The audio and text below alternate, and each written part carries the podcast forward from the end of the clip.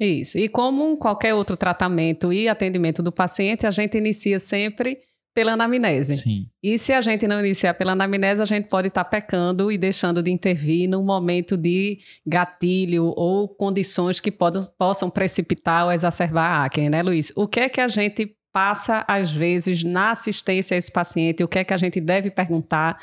Não esquecer que pode interferir na condução desses pacientes. A gente tem que lembrar, né, Cláudia, que a acne é uma doença crônica. E é como toda doença, ela tem vários fatores de piora, vários fatores de melhora. E nesses fatores de piora, a gente tem que lembrar de, na nossa anamnese, perguntar para o paciente.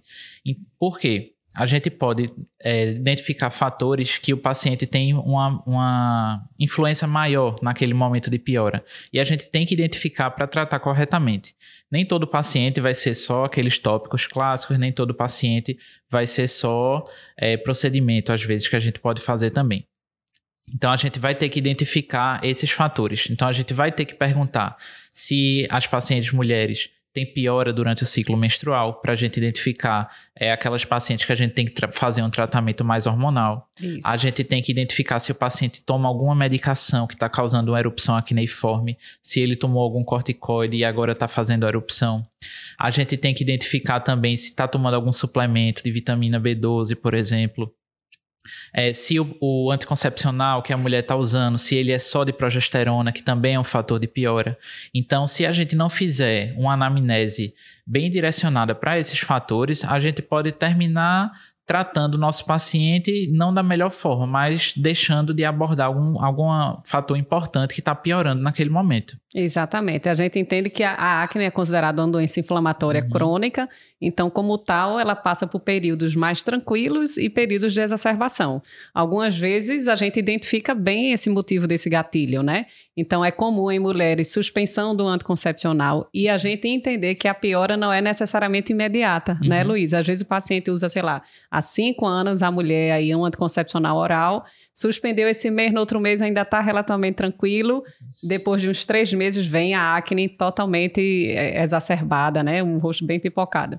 E é interessante também perceber que tem paciente que começa muitas vezes esse contraceptivo bem jovem, uhum. tipo aos 16, 17, por uma questão de cólica menstrual, por irregularidade de ciclo, SOP, enfim, diversas indicações. E em algum momento ela suspende e ainda vem dizer pra gente, mas eu nunca tive é. acne.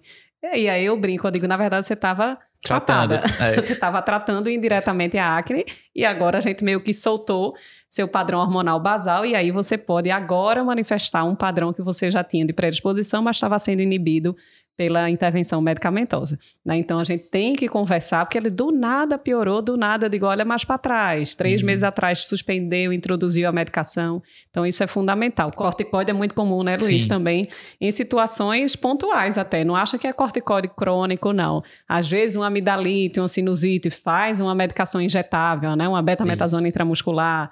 Né, um, de, de, de, liberação mais lenta, ou oral, ciclos curtos, para um quadro alérgico, enfim, para diversas circunstâncias podem precipitar piora. Suplemento de B12, como você falou, uhum. né? Então, existem combinações que fazem para dor né, dor aguda, às vezes de coluna, né, de outras circunstâncias. Suplemento, então, proteico, não é só que tem excesso de vitamina B. Excesso de vitamina B, especialmente B12, a gente já uhum. sabe que é um fator de erupção acneiforme, mas alguns suplementos proteicos, especialmente os derivados de leite, têm o poder de aumentar a seborreia, então pode precipitar acne em pacientes geneticamente predispostos. Sim. Então, além de pensar na genética, na anamnese, incluir toda essa conversa para que a gente consiga tirar esses gatilhos e possíveis exacerbadores, porque podem atrapalhar no meio do caminho. A gente está tratando tudo direitinho, mas está lá, né? Continuando o suplemento, que para ele não pode ser o mais adequado, isso. usando medicações, esse, essa acne não resolve, o que é isso? Que incompetência do médico, né?